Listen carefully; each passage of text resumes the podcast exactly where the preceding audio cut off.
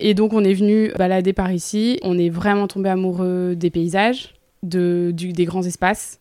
C'est quoi les paysages de la Corrèze? Ah, les paysages, c'est de la forêt, c'est des lacs, des rivières, euh, des grandes prairies, c'est vallonné. Et donc, au-delà des paysages et euh, du verre, de l'eau, etc., ça a été euh, vraiment un coup de cœur pour la population.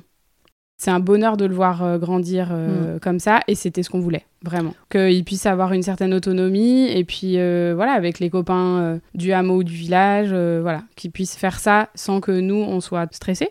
Moi, en arrivant là, j'ai vraiment remarqué que ben, les hommes parlent aux hommes. Et quand il s'agit en plus d'une activité agricole, ben, c'est encore plus Marqué. marqué et présent. La cuisine, c'est ma passion. Mon Ah bah. autre, une de mes autres passions. D'accord. Donc, euh, dit, en fait. C'est ça que j'adore. Il y a un bistrot dans mon, dans mon village qui est très Ah, ça, sympa. c'est l'incontournable. De toute façon, tu tu t'achètes pas une maison s'il n'y a pas un bistrot. Ah bah non, non, euh, heureusement que Dany est là. Mais euh, voilà, euh, si j'ai envie d'aller faire du shopping, je peux aller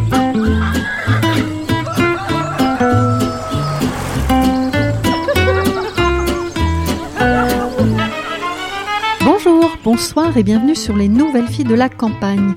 Alors vous venez d'entendre Sarah. Sarah s'est installée assez récemment sur le territoire et pourtant quand on l'écoute, eh bien on a l'impression qu'elle a toujours vécu ici. La campagne lui va ravir. Je pense que la campagne lui rend bien. En tout cas, c'est mon impression.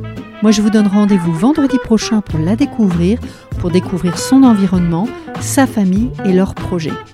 N'oubliez pas, on écoute, on partage et on en discute ensemble. Merci à vous et belle semaine.